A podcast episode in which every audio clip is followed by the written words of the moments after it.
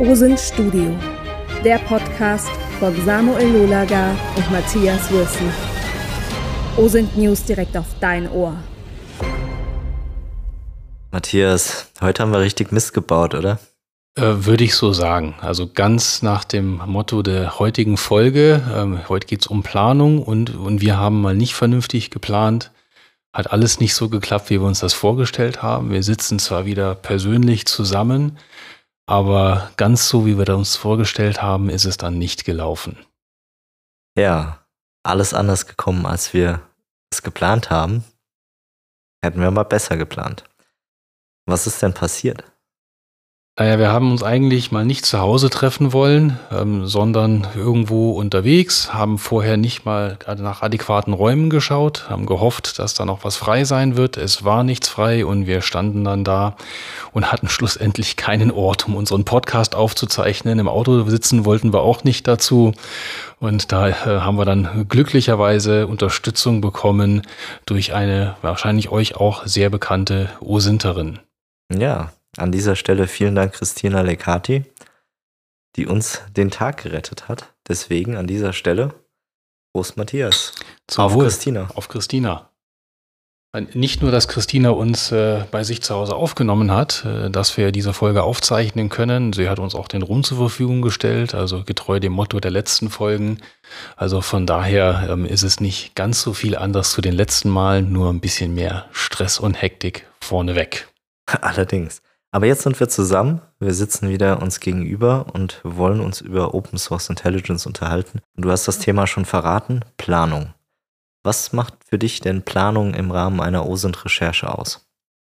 Nun, zuerst mal kann ich eigentlich keine OSINT-Recherche anfangen, wenn ich mich nicht hingesetzt habe und meine Gedanken sortiert habe, das ein oder andere vorbereitet habe, denn ich gehe seltenst hin und, und fange einfach mal an zu googeln sondern es fängt ja immer damit an, dass ich einen, einen Bedarf decken muss, dass irgendjemand zum Beispiel eine Frage gestellt hat. Ja, und so eine Frage, die lautet in den meisten Fällen, ich möchte alles zu X oder Y. Ja, ist doch ganz einfach. Ist doch kein Problem. Dann such mal alles zu X oder Y.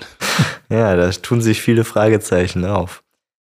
Aber wenn man Planung ernst nimmt, und ich glaube, das ist tatsächlich einer der Bereiche, der so im Intelligence Cycle am meisten vernachlässigt wird, Deswegen haben wir ja jetzt schon vier Folgen ähm, aufgezeichnet, die sich ausschließlich mit der Planungsphase vom Intelligence Cycle befassen. Das zeigt, was für einen Stellenwert das für uns hat. Ja, wenn man diese Frage nimmt äh, von gerade eben, such mal alles zu X oder Y raus, ähm, dann, dann ist der erste Punkt, ich kann mich natürlich jetzt hinsetzen und versuchen rein zu interpretieren, äh, was ein Kunde sich denn wünscht. Oder ich gehe hin und stelle Fragen, stelle Rückfragen. Was erwarten Sie denn? In, in welche Richtung geht das? Und das ist so der, der erste Schritt der Planung, dass man einen klaren Auftrag hat. Nichts, was wischiwaschi ist, wo ich schlussendlich vielleicht irgendwo die falschen Sachen recherchiere, die falschen Sachen raussuche, sondern gerne auch nochmal im Gespräch erörtere, was wird benötigt, was wird erwartet. Ja, sehr wichtiger Aspekt. Tatsächlich finde ich auch, hat man als Rechercheur einen, einen Auftrag, den, den Auftraggeber zu beraten. Also man muss hier tatsächlich auch zur, zur Seite stehen und sagen, ich verstehe, was du wahrscheinlich mit dieser Frage meinst, aber das ist nicht realisierbar, weil keine Grenzen gesetzt, uferlos. Die Frage kann vielleicht auch gar nicht beantwortet werden. Wie wäre es, wenn wir die Recherchefrage umformulieren? Und ganz häufig ist es dann geht es ja um eine ganz konkrete Fragestellung. Kennen sich zwei Personen? War eine Person zum Tatzeitpunkt an dem, am Tatort? Solche Fragestellen, die können sehr klar beantwortet werden. Mit einem Ja oder Nein, beziehungsweise äh, man findet dazu dann nichts, aber dann hat man auch ein Ende. Und es kann ja durchaus mal sein, dass man eine, eine Frage beantworten muss, einen Rechercheauftrag hat, äh, von dem man von vornherein weiß, ähm, das ist mit OSINT nicht zu beantworten. Genau. Ja. Und dann ist es ganz wichtig, ähm, dass man ein bisschen Erwartungsmanagement betreibt, Expectation Management und auch klipp und klar sagt, es, es sind auch irgendwo Grenzen. Also wenn jetzt irgendjemand ankommt und sagt, ähm, was hat denn der Samuel in seiner Kommode in der zweiten Schublade hinten links drin liegen? Dann bin ich mir relativ sicher, dass ich das nicht mit OSINT-Mitteln herausbekomme. Dann müsste ich dich ja besuchen, äh, Human betreiben, dich ablenken, hochlaufen. Aber mit OSINT geht das nicht. Und ich glaube, so transparent muss man dann auch mal sein, um äh, selber zu sagen, es gibt Grenzen und da komme ich nicht weiter, es funktioniert einfach nicht und vielleicht müssen wir uns zusammen was überlegen, wie wir anders vorgehen können. Ja, Alternativen aufzeigen. Und das macht dann, glaube ich, auch einen seriösen Anbieter erkennbar, dass er eben nicht immer die Lösung parat hat, sondern sich wirklich auf etwas spezialisiert hat und auch mal sagt, wenn das nicht sein Fachgebiet ist oder dort keine Expertise vorhanden ist, aber einen dann vielleicht in die richtige Richtung weisen kann. Und glaub mir, ich, ich glaube, es, es wurmt keinen mehr als einen hartgesottenen O-Sender, ähm, wenn man auf eine Frage keine Antwort finden kann. Also mich, mich persönlich wurmt das immer ohne Ende, weil ich diese Neugier habe, diese Wissbegier. Ich, ich will das unbedingt wissen, aber ich muss mir dann selber eingestehen, es geht halt nicht. Schlaflose Nächte, ja. Ich äh, erinnere mich, äh, da gab es die ein oder andere Fragestellung und äh, wenn man diese Informationen dann nicht rausbekommt, dann lässt man nicht los. Also das wirft uns vielleicht wieder ein bisschen zurück zu der letzten Episode. Ähm, was für Eigenschaften bringt ein Osinter mit?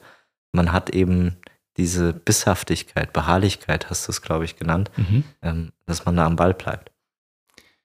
Ja, und wenn man jetzt mit einem, einem Kunden gemeinsam erörtert hat, was möglich ist und was nicht möglich ist, dann kann es aber auch sein, dass man im nächsten Schritt mal hingehen muss und, und muss diesen Auftrag für sich nochmal runterbrechen. Im militärischen Bereich, äh, im nachrichtendienstlichen Bereich, ähm, dann spricht man auch ganz häufig von dem sogenannten Intelligence Collection Plan.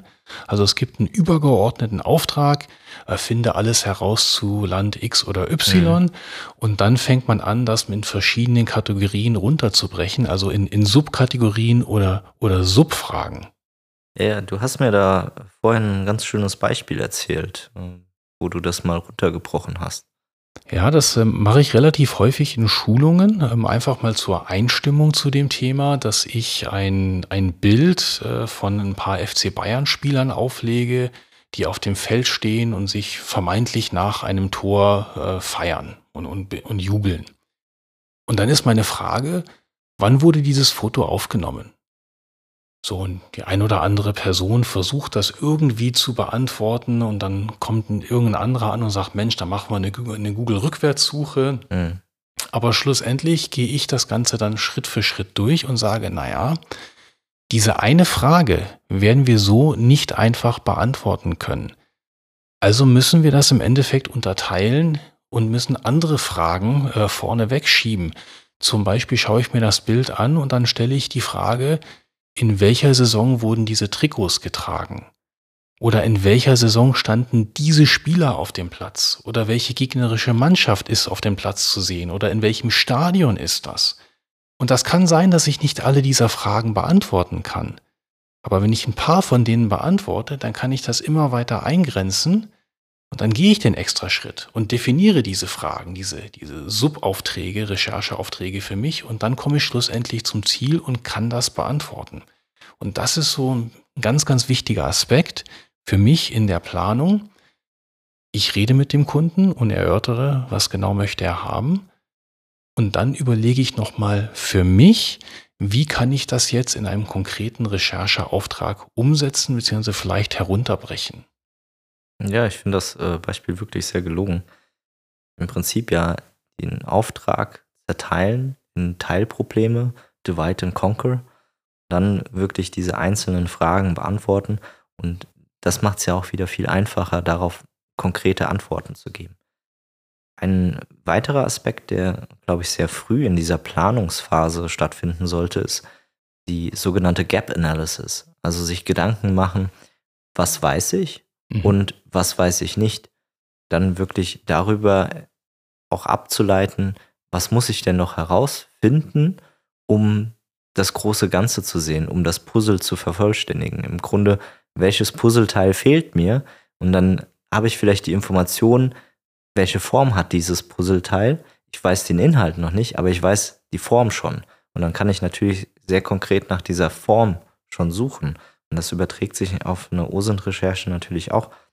Wenn ich alles das zusammennehme, was ich schon weiß, und mir dann überlege, welche Information fehlt mir denn noch, dann weiß ich vielleicht sehr gezielt, wo muss ich suchen, bei welcher Plattform, finde ich die überhaupt online oder muss ich offline OSINT betreiben, irgendwo hinfahren und ähm, dort nachschauen. Und das bringt uns ja eigentlich schon zum nächsten Punkt, dass man sich mit den Quellen auseinandersetzen muss.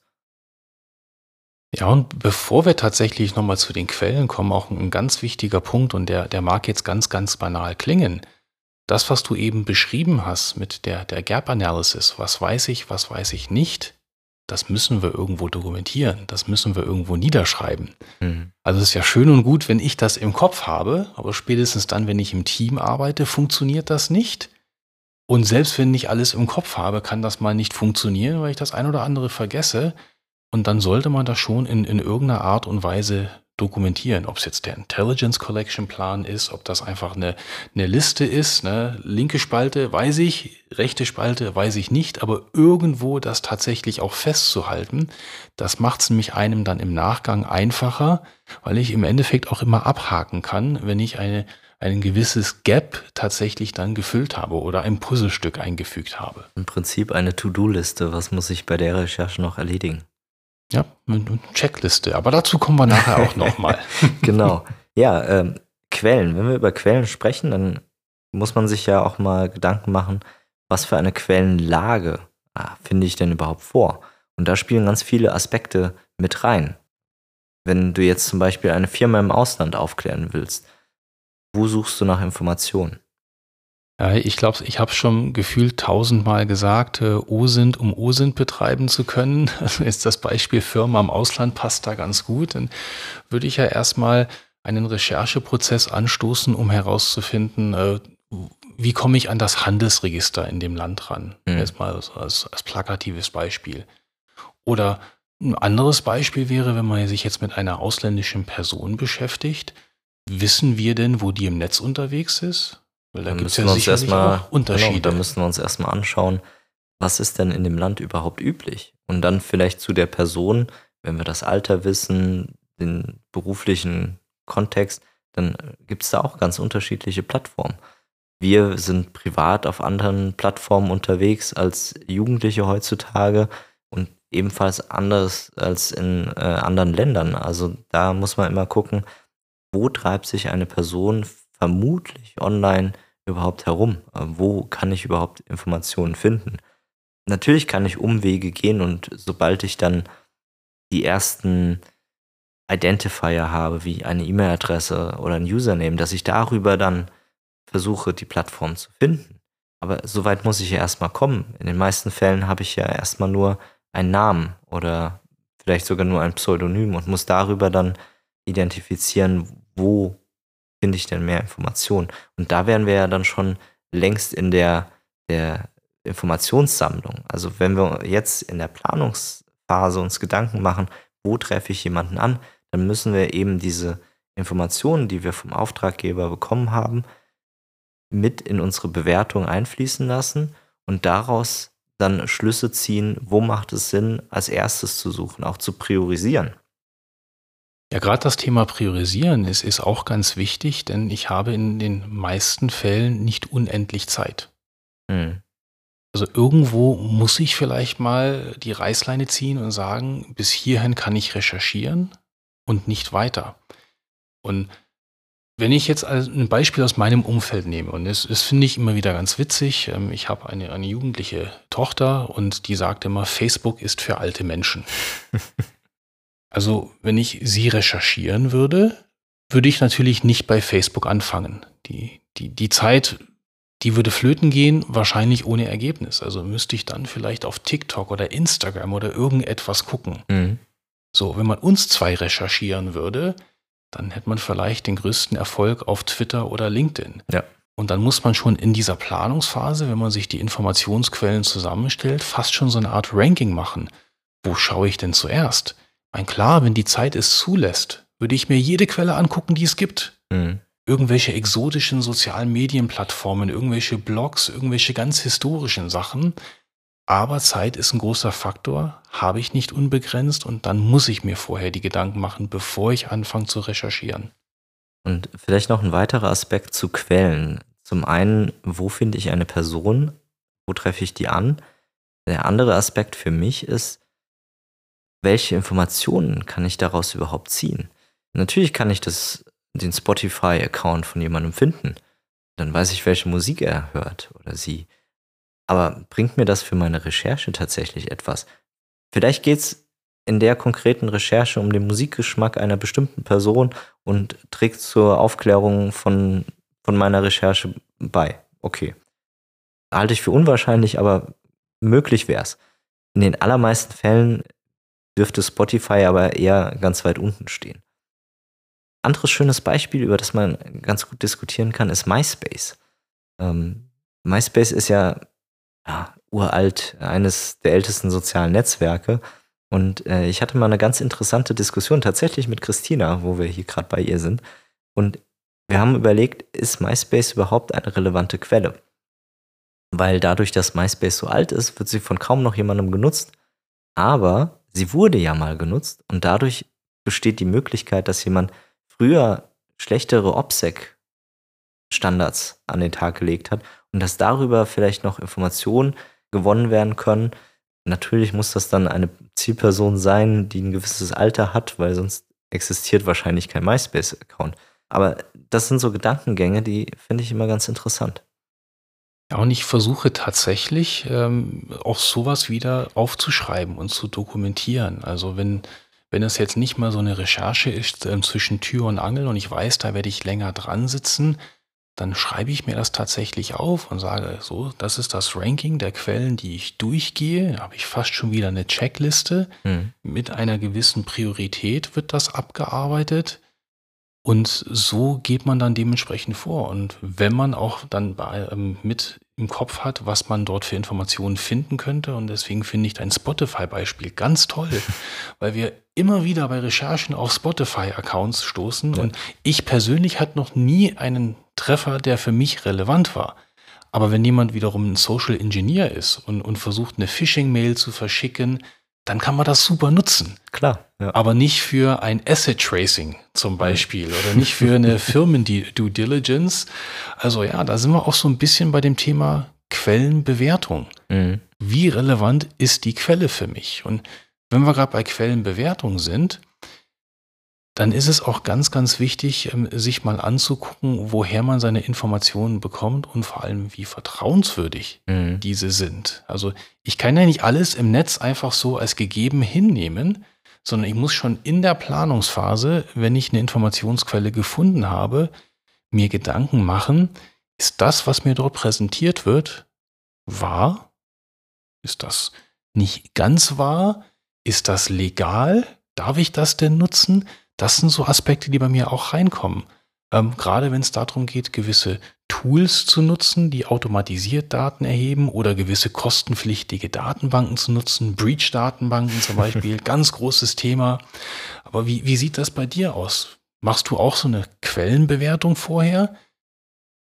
Ja, nicht so bewusst, aber natürlich findet das schon statt. Ich glaube auch ganz vieles von dem, was wir gerade besprechen, das findet schon unterbewusst statt, weil man das so verinnerlicht hat, dass man eben die Quelle bewerten muss, sich auch damit auseinandersetzt, ist die, die Quelle überhaupt vertrauenswürdig?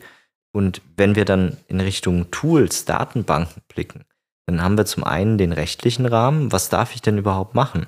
Als Strafverfolgungsbehörde darf ich was anderes machen als als Unternehmen und wieder was anderes als Privatperson. Als Privatperson bin ich an sehr wenig Gesetze gebunden wenn ich jetzt einen Background-Check als Unternehmen mache, dann muss ich in den meisten Fällen mir vorher das Einverständnis von dem potenziellen Kandidaten, Kandidatinnen holen und bin dann daran gebunden und auch limitiert, wie weit darf ich eindringen von der Tiefe her. Du hattest mal so ein, eine Analyse gemacht zu einem Tool Lampire. Kannst du dazu ein bisschen was erzählen?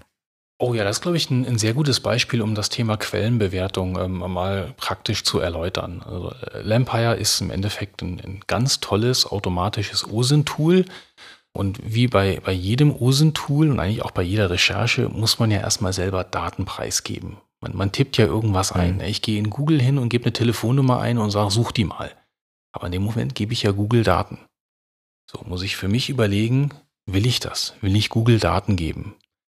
Und bei Lampire war es so ähnlich. Da konnte man auch ganz tolle Sachen mitmachen, einen Namen eingeben, eine Telefonnummer, eine E-Mail-Adresse und der hat dann viele Ergebnisse ausgespuckt. Und dann habe ich gesagt, naja, bevor ich das jetzt mit sensiblen Daten mache in einer Recherche, würde ich ja gerne wissen, wer dahinter steckt. Was ist das für eine Firma? Lange Rede, kurzer Sinn. Ähm, die haben schlussendlich nie adäquat geantwortet auf Fragen, wo kommen sie her, was machen sie denn? Und zusammen mit ein paar anderen haben wir mal recherchiert und haben herausgefunden, dass das eine, eine Scheinfirma in Ungarn war.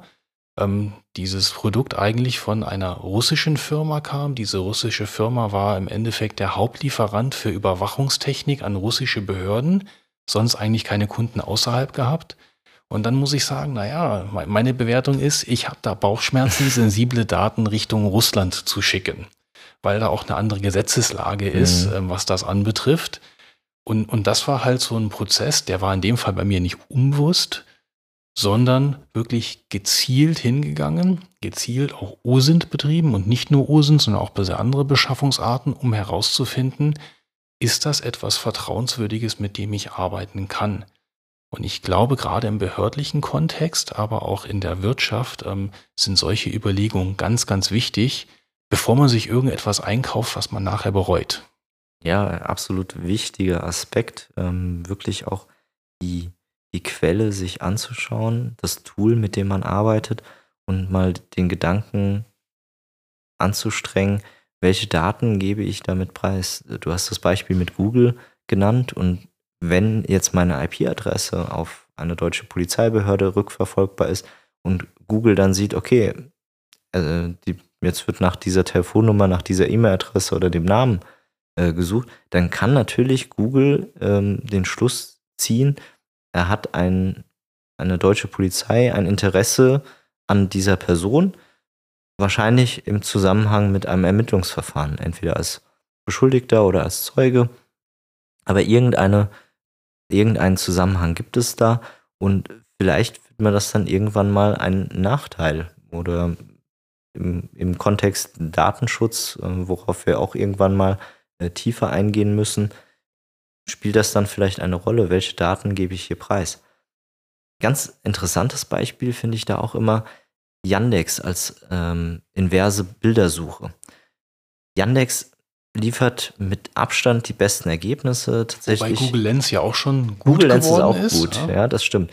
Tatsächlich gibt's, äh, habe ich aber äh, erst kürzlich die Ergebnisse einer Studie vom Fraunhofer äh, SIT gesehen, die wirklich systematisch die äh, Bildersuchmaschinen getestet haben.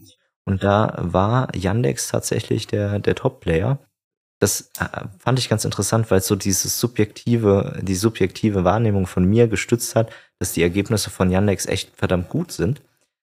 Aber da ist natürlich dann auch immer so die Frage, okay, ein Bild, das ich da hochlade, kann schon ganz schön sensibel sein. Und ähm, je nachdem, was für eine Recherche ich durchführe, möchte ich vielleicht dieses Foto auch gar nicht preisgeben oder ich darf es auch gar nicht preisgeben.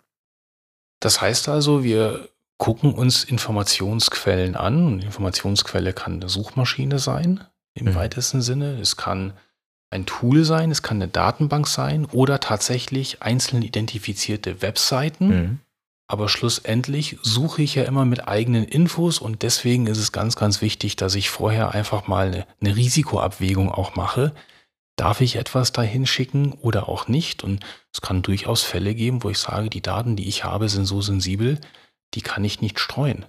Und dann sind wir wieder bei dem Punkt Expectation Management. Ja.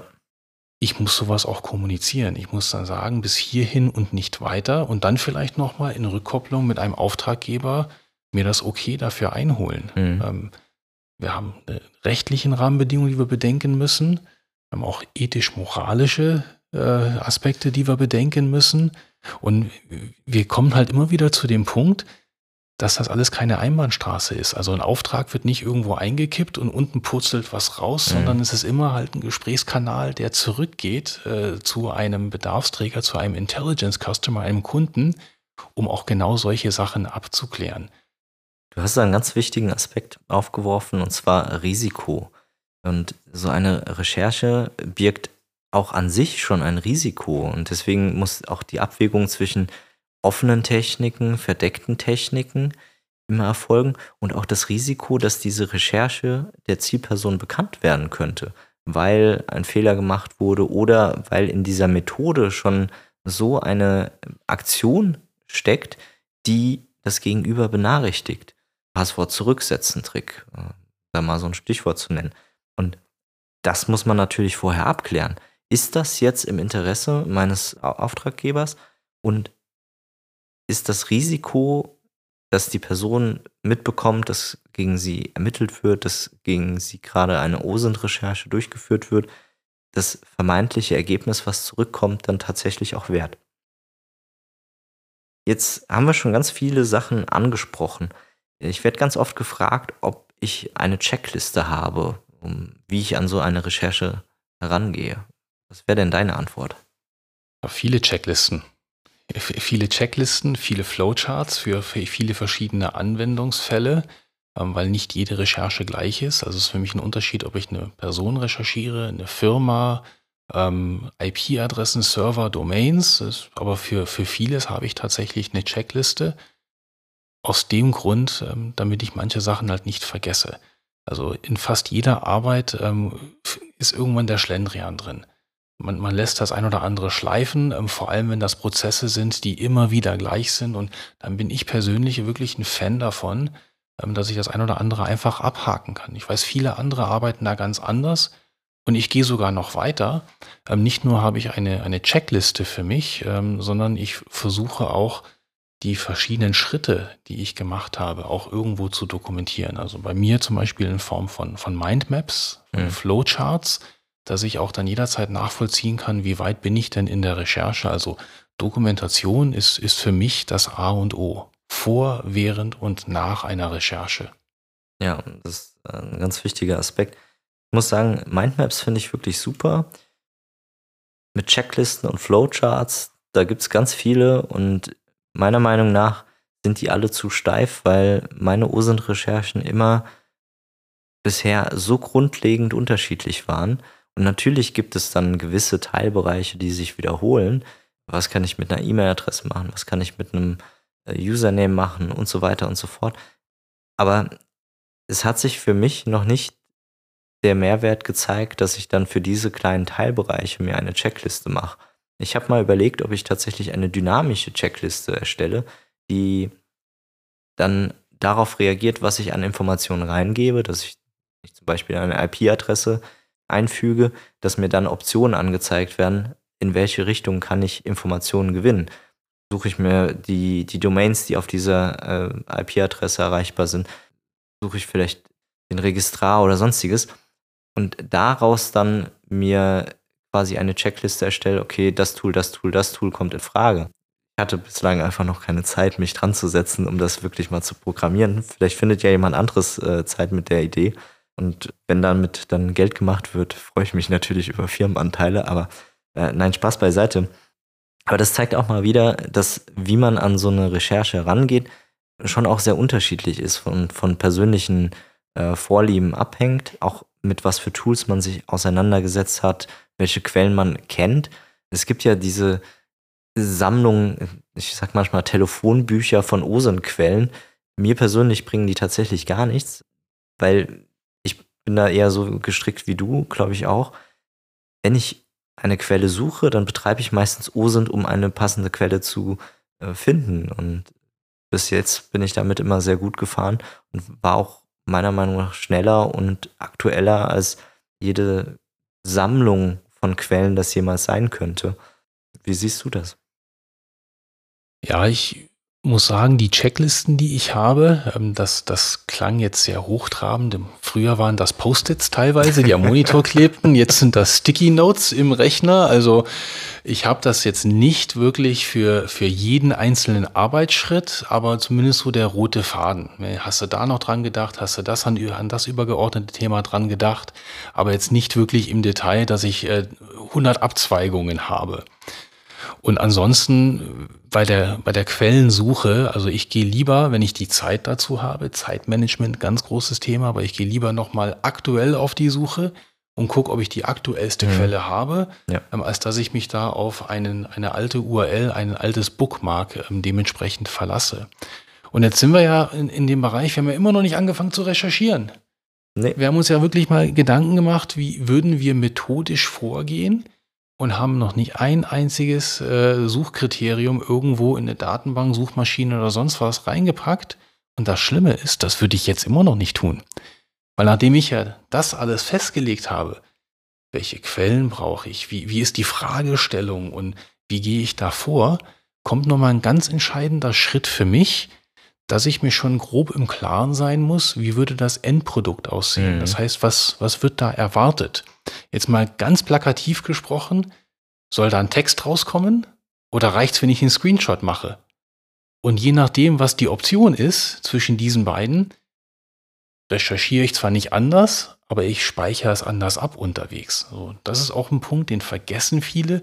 Man sollte immer im Hinterkopf haben, was kommt am Ende des Ganzen bei raus? Wie geht man damit in die Berichterstattung? Ja, ja, du bist ja ein großer Fan von Dokumentation und ein ganz wesentlicher Aspekt ist ja auch, muss das Ganze gerichtsverwertbar sein? Also muss ich das fein säuberlich dokumentieren, am besten Vier-Augen-Prinzip, forensische Sicherung, ich speichere alles so, dass es danach nicht mehr verändert werden kann, bilde davon Hashwerte und so weiter und so fort, was alles zu einer wirklich sauberen forensischen Analyse gehört? Oder reicht es einfach nur, das Ergebnis jemandem schnell zuzurufen, weil das für etwas anderes relevant ist? Und in dieser Bandbreite bewegt sich dann, wie, wie sichere ich Daten, wie muss ich dokumentieren, was für ein Aufwand ist damit auch dann verbunden. Da sind wir wieder beim Zeitmanagement. Für einen Screenshot brauche ich wahrscheinlich wesentlich kürzer, als wenn ich einen vollständigen Bericht anschließend verfassen muss. Dann brauche ich nämlich allein für das Schreiben des Berichtes wahrscheinlich einen ganzen Tag, um das äh, ordentlich aufzubereiten. Und wenn wir jetzt uns Gedanken machen über dieses Produkt, was am Ende herauspurzelt, ein Text, ein Vortrag, ein Screenshot oder was auch immer, ähm, muss ich mir auch vor Augen führen, was ist denn überhaupt der Zweck und wer ist die Zielgruppe? Weil je nachdem muss ich das Ganze natürlich auch ganz anders erklären.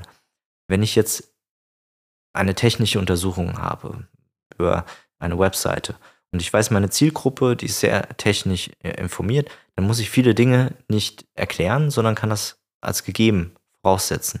Wenn ich jetzt aber als Zielgruppe, als investigativer Journalist zum Beispiel, den normalen Bürger habe oder den Abonnent meiner Zeitung, dann muss ich ganz viele Sachen erstmal erklären. Oder wenn ich mir Kryptowährungen anschaue, da kann ich nicht voraussetzen, dass die Leute verstehen, wie funktioniert Bitcoin, was ist eine Blockchain. Da muss ich das alles erstmal erklären oder zumindest auf andere Artikel verweisen, die ich entweder früher geschrieben habe oder Kollegen geschrieben haben, die diese Begriffe dann einführen und erklären. Ja, ich sage dazu immer, ähm, dieses äh, ja, adressatengerechte Aufbereiten ähm, ist ein ganz, ganz wichtiger Punkt. Also wird stabsoffiziergerecht aufbereitet, sprich bunt und simpel, oder ist es für den Experten, der wirklich im Detail dann äh, drin steckt, und das sind ja alles Sachen, da muss ich mir vorher Gedanken machen, denn wie du sagst, äh, schon während des Sammelns der Informationen werden diese dann vielleicht anders abgelegt, anders verarbeitet. Und gerade das Thema, das Ablegen, das Sichern der Daten, da könnten wir noch stundenlang diskutieren. Mhm. Und wo du jetzt angesprochen hast, ob das gerichtsverwertbar sein muss oder nicht, ähm, da bin ich ganz gespannt, wenn wir in der zukünftigen Folge uns mal darüber unterhalten, denn ich glaube, so richtig eine Lösung dafür, wie man etwas gerichtsverwertbar ablegt, ähm, gibt es eigentlich noch nicht. Aber sparen wir uns das mal für eine das spätere Folge auf. Aber jetzt sind wir eigentlich schon ziemlich durch mit der Planungsphase. Und du hast gerade noch so diesen adressatengerechte Aufbereitung. Und das bringt mich tatsächlich zu unserem heutigen OSIN Spotlight.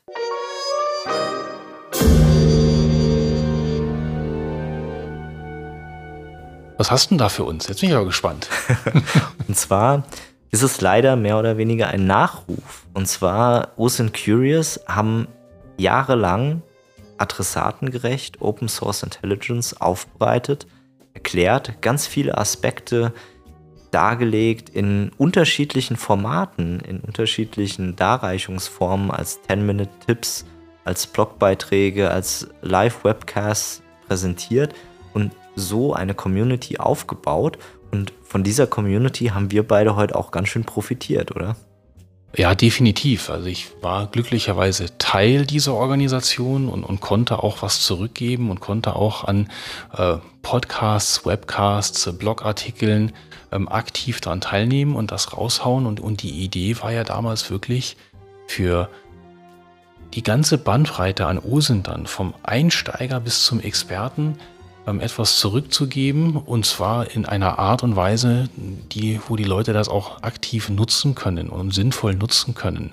Und, und damals war auch die Idee, wirklich hinzugehen und qualitativ hochwertiges Schulungsmaterial, muss man ja fast schon sagen, mhm. zu produzieren, ähm, weil es ja doch immer wieder mal vorkommt, dass man dann gewisse Personen, Organisationen im Netz hat, die vielleicht auch unwissentlich Falschinformationen zum Thema OSINT streuen ja. oder im Endeffekt dann äh, vielleicht ein bisschen auf die falsche Fährte locken. Meistens unwissentlich, will gar nicht, gar nicht was Böses unterstellen.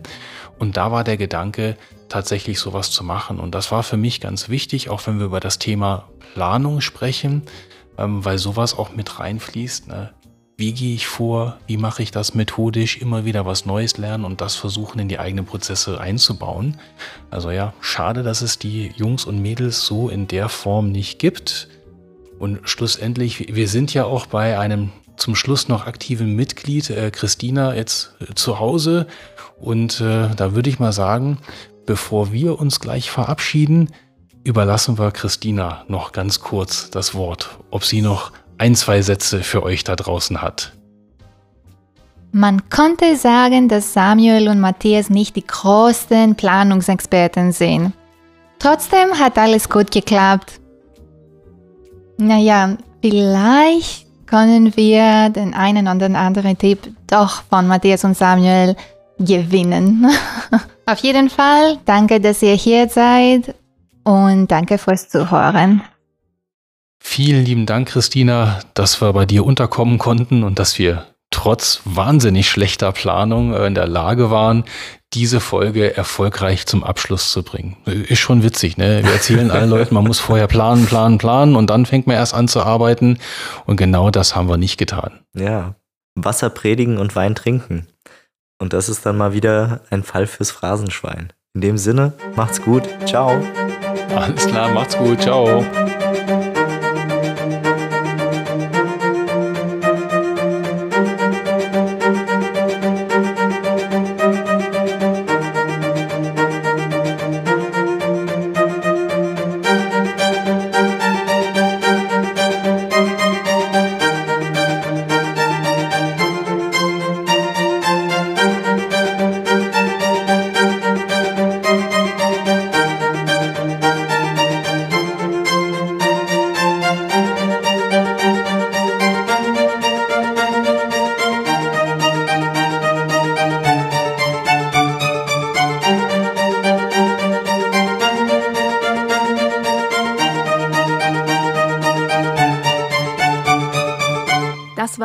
OSINT Studio mit Samuel Lulaga und Matthias Wilson.